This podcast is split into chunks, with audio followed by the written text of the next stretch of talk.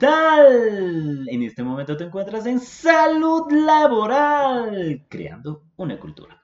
Soy el doctor Renan Brito, soy médico ocupacional y me puedes encontrar en las diferentes redes sociales como Facebook, Twitter, LinkedIn, Telegram, Instagram, Instagram TV y por supuesto en YouTube. Y en esta ocasión con los podcasts de salud laboral. Y en esta ocasión vamos a hablar de la sostenibilidad del trabajo humano.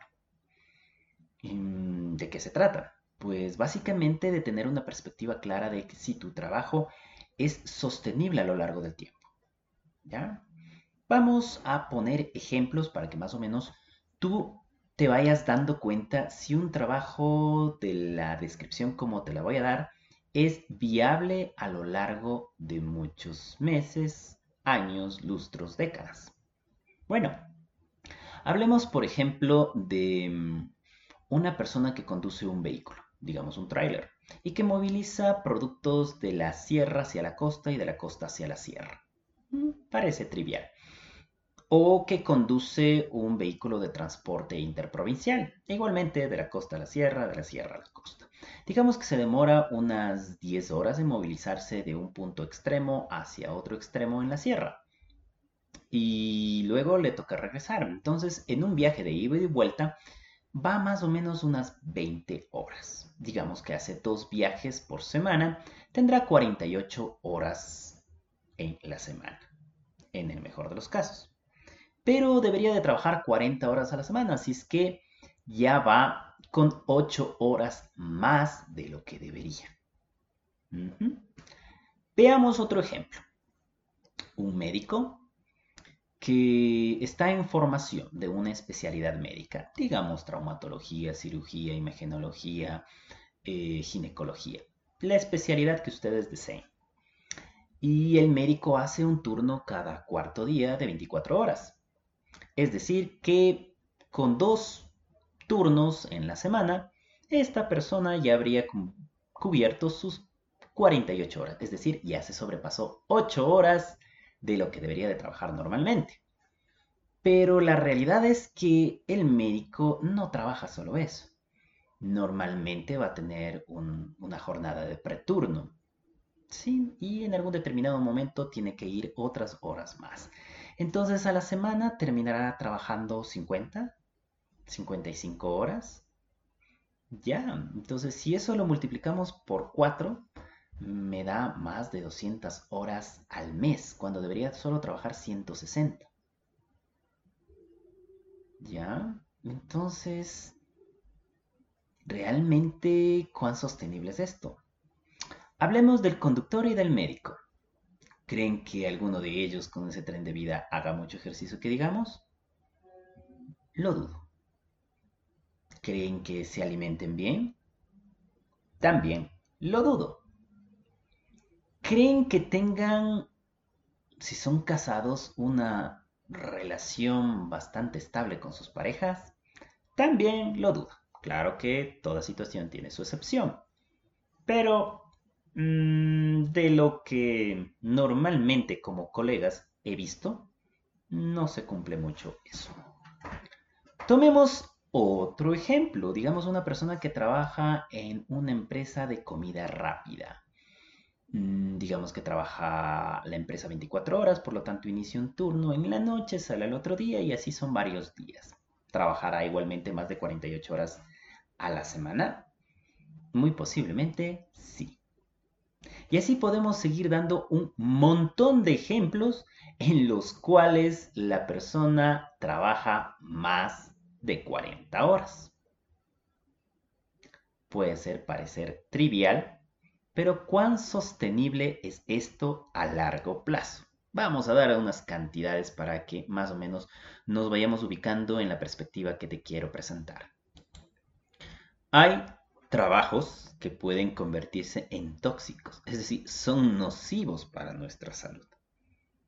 Y eso lo vamos a ir viendo poco a poco. Tomemos en cuenta el siguiente dato.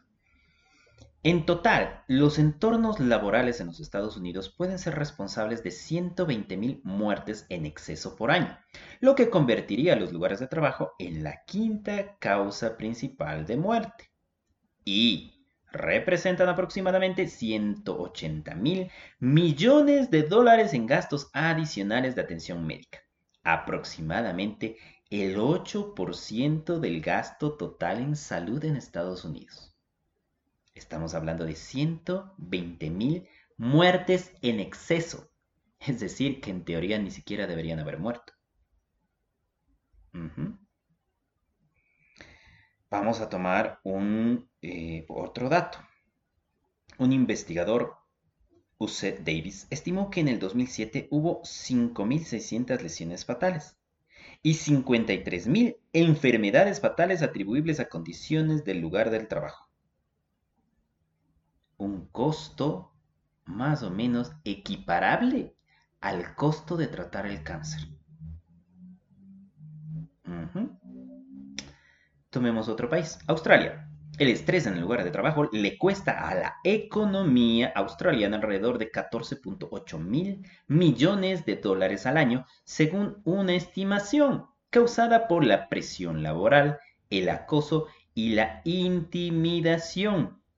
Estos en conjunto representan el 75% de las demandas por lesiones psicológicas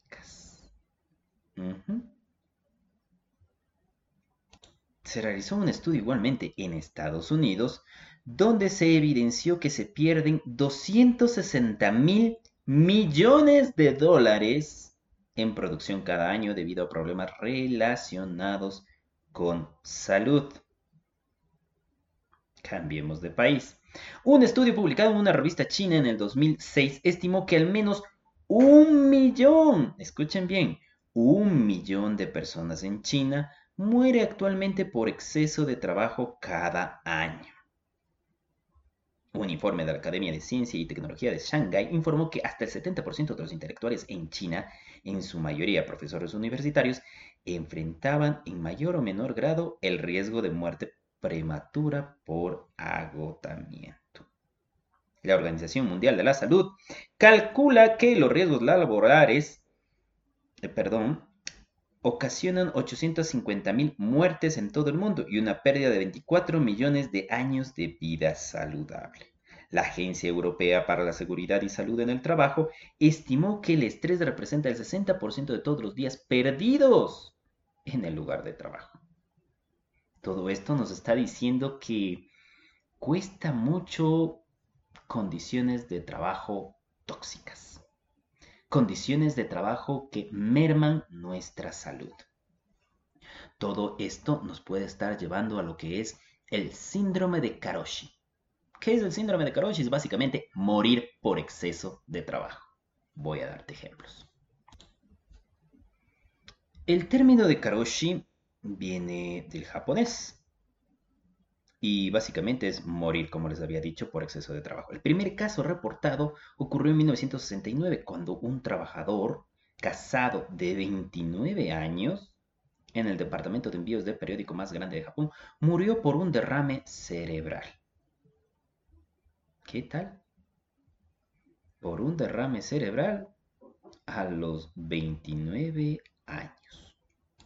En el 2012, el gobierno japonés compensó a 812 familias que pudieron mostrar un vínculo entre el exceso de trabajo, la enfermedad y la muerte, incluido 93 suicidios. A pesar de este término un poco, se podría decir, generalizado en Japón, en el 2016 se encontró que casi una cuarta parte de las empresas encuestadas dijeron que algunos de sus empleados trabajaban más de 80 horas extras al mes. Ojo, no estoy diciendo eh, lo que normalmente trabajaban al mes, sino el exceso al mes. Es decir, trabajaban 160 horas, tomando en cuenta que trabajaban 8 horas diarias, multiplicado por 5, 40 semanales, eso multiplicado por el mes 160. A más de las 160 horas trabajaban 80 horas más de exceso. ¿Ya? Entonces, imagínense a qué hora hacen ejercicio, a qué hora se alimentan bien, a qué hora se relajan, a qué hora descargan todo lo que han absorbido en el trabajo de estrés. No tienen tiempo. si es que a duras penas duermen. Te doy otro ejemplo. Un trabajador bancario murió de un ataque al corazón después de 26 años de arduo trabajo mientras apresuraba a terminar un informe para ser entregado. Pero por ahí me puede decir alguien, no, pues es que es China. No, eso puede, puede pasar en cualquier país, en cualquier condición. Demos otro ejemplo. Mm, Morris Erard, un interno de 21 años en la unidad de Merrill Lynch del Bank of America en Londres, murió después de trabajar hasta las 6 de la mañana durante tres noches seguidas.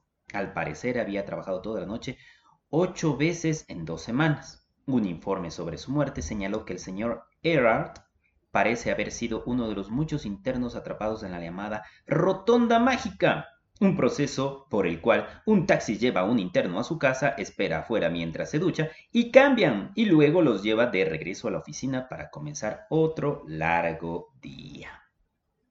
¿Qué tal? Entonces seguimos viendo situaciones en las cuales se va presentando el karoshi. Morir por exceso de trabajo. ¿Qué tan viable es esto? Quizá em, algunas personas dirán, no, es que son gente perezosa. Eh, obviamente yo ya he hecho un video esto del síndrome de Karoshi, que lo puedes ver en mi, canal de YouTube. Eh, y un comentario que, que, brindó una persona fue, perdón la palabra, bola de vagos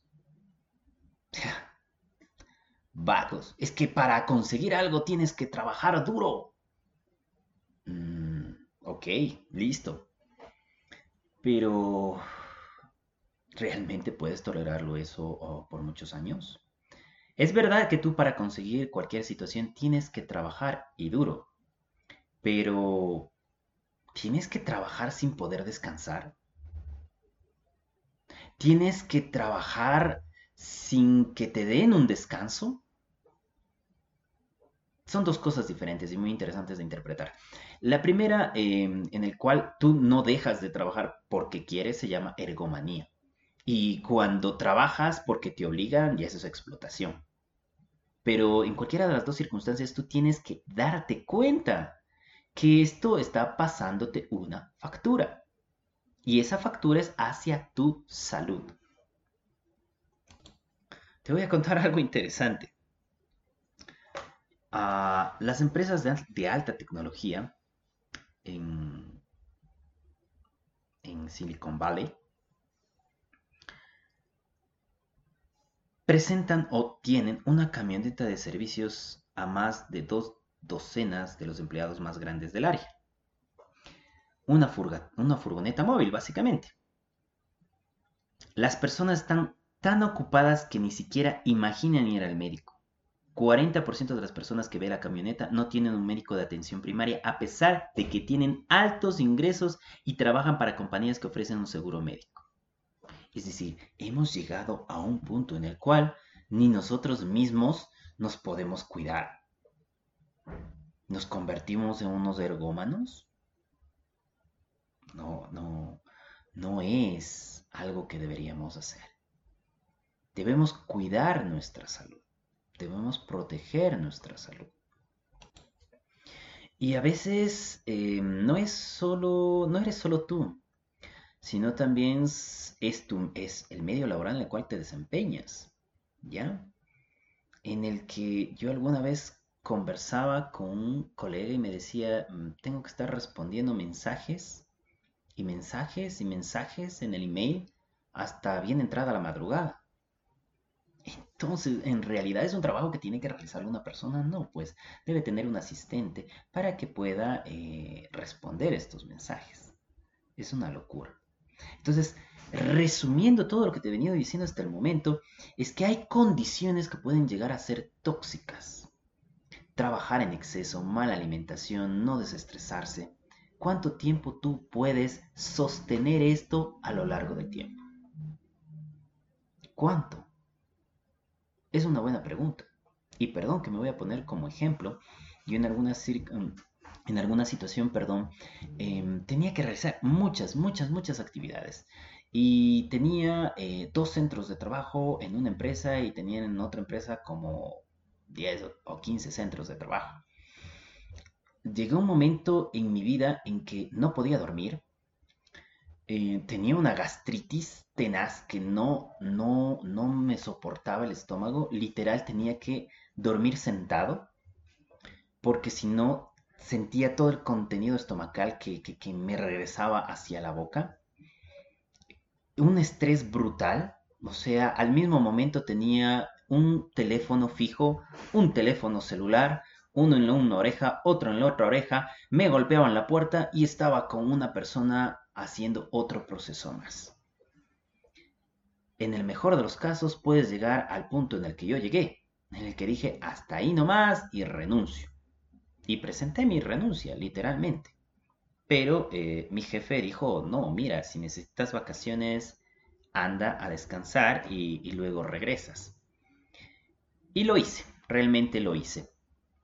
Em, pero tuve que reorganizar y replantear los procesos o sistemas en los cuales me encontraba. Posteriormente, en otra institución o empresa, me pasó algo similar. También renuncié pero en realidad era demasiado trabajo para una sola persona. Entonces, llegamos a ciertos puntos en nuestra vida en los cuales debemos tomar una decisión. Sí, debemos tomar una decisión en base a parámetros sencillos. ¿Cuáles?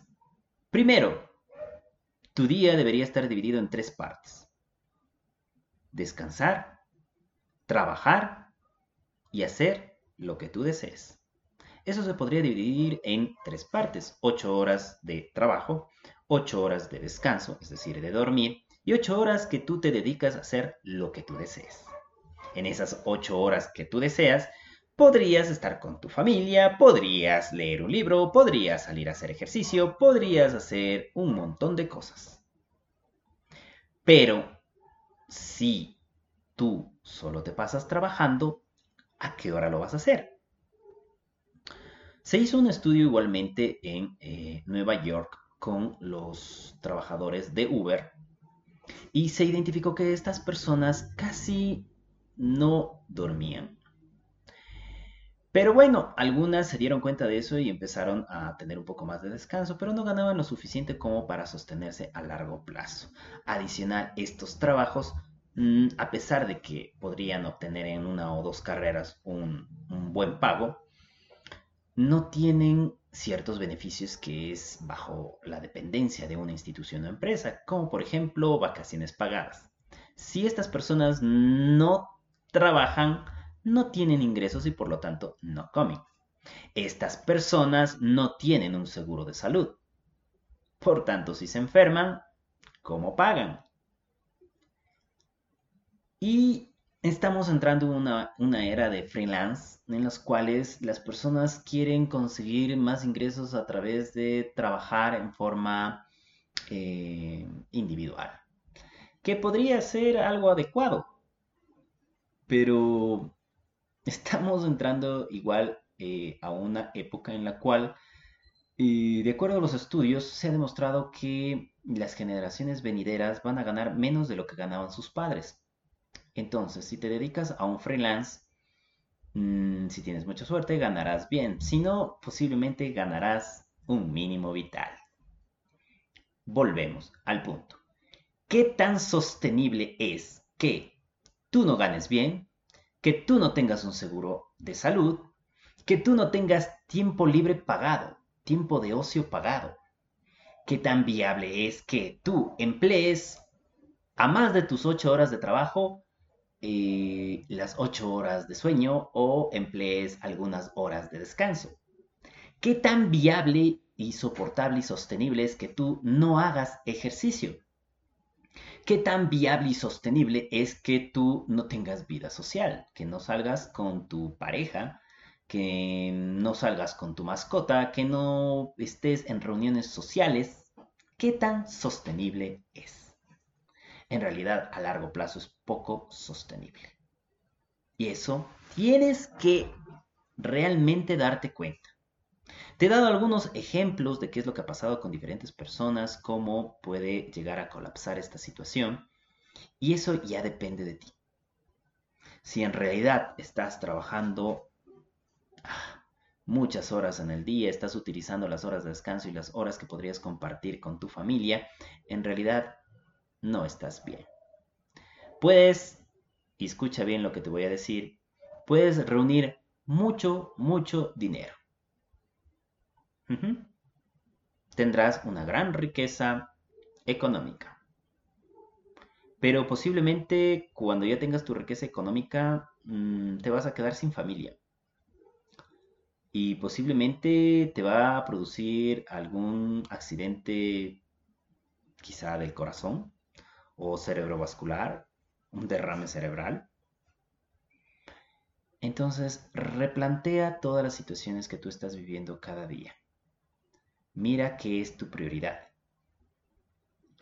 Si tu prioridad es hacer dinero, pues date un tiempo también. Pero si tu prioridad después de ese tiempo, digamos dos años, cinco años, es seguir trabajando y trabajando y trabajando, pues deberías evaluarte a ver si no has llegado a un estado de ergomanía, que es una persona adicta al trabajo, que posteriormente hablaremos también de eso. Recuerda, en este momento te encuentras en salud laboral, creando una cultura. Búscame en las diferentes redes sociales y si tienes alguna duda, pues puedes escribirme a través de las mismas redes y también buscar em, en mi canal en YouTube, donde encontrarás videos muy interesantes. Muchas gracias.